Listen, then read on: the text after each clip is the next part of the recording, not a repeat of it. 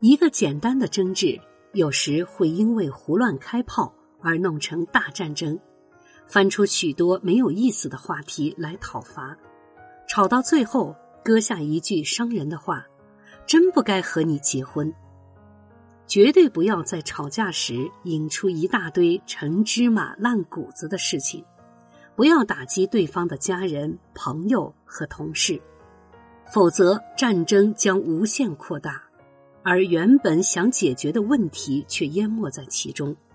在开战前三十秒，先问三个问题：究竟是什么事情让你生气？确定具体的原因。这件事情是否一定要通过吵架来解决？确定问题的性质和影响程度。吵架能解决问题吗？预计吵架的结果。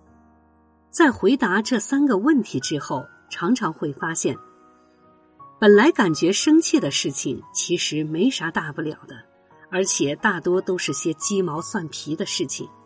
而且吵架只能使两个人更加烦恼和郁闷，吵架没法使夫妻感情更深。